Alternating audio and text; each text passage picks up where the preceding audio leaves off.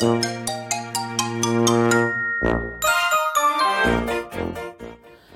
はようございます。たかしです。本日は2月15日水曜日、仕事始めに読んでおきたい厳選ニュースをブルームバーグからお届けします。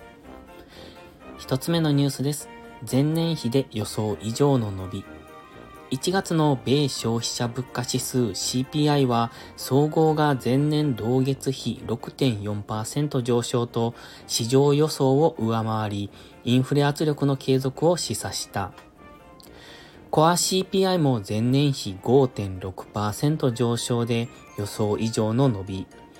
総合 CPI の前月比の伸びはエネルギーと居住費が主導し3ヶ月ぶりの大幅上昇。総合 CPI の約3分の1を占める居住費は前月比0.7%上昇した。サンタンデール US キャピタルマーケッツのチーフ米国エコノミストスティーブン・スタンリー氏は居住費がこれまでのように急速に上昇を続ける限り、米金融当局が望むような水準近くにインフレ率を押し下げるのは困難だろうと述べた。次のニュースです。ゴブゴブ。米連邦公開市場委員会 FOMC が3月と5月に0.25ポイントずつ政策金利を引き上げた場合、6月にも同幅引き上げる確率はほぼ五分五分と金利スワップ市場では織り込んでいる。6月のオーバーナイトインデックススワップ OIS は5.21%に上昇。現在の実行 FF 金利を約63ベーシスポイント上回る。また、7月の OIS は5.27%に上昇し、想定される政策金利のピークについて従来より高い水準を織り込んだことが示された。このほか、年末までに金利がピークから0.25ポイント引き下げられるとの織り込みが修正され、100%未満となった。次のニュースです。まだやるべき仕事。米国のインフレは根強く続いており、米金融当局者もそれを実感しているようだ。ダラス連銀のローガン総裁はインフレ率を確実に低下させるため、金融当局の従来想定よりも高い水準に利上げする必要があるかもしれないと指摘。リッチモンド連銀のバーキン総裁も同様の見解を示し、インフレは正常化しつつあるが、鈍化のペースは緩慢だと述べた。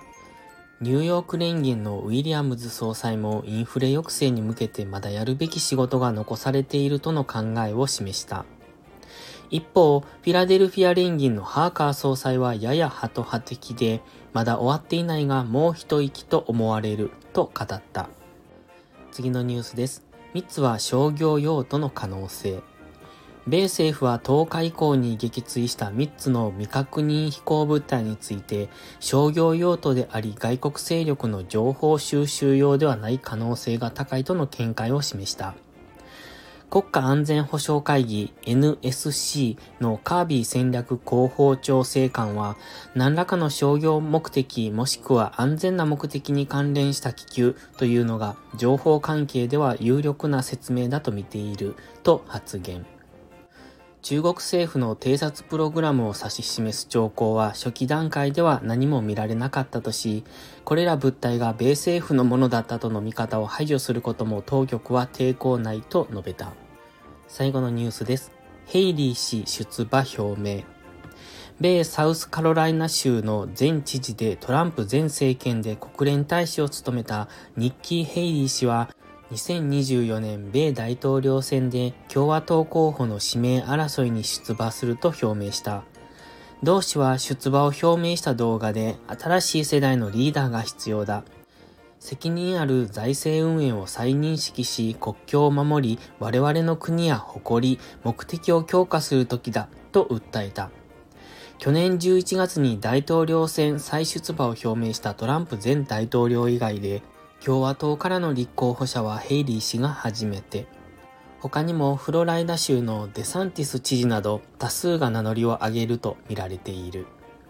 今朝のニュース5本は以上です。本日も元気よくいってらっしゃい。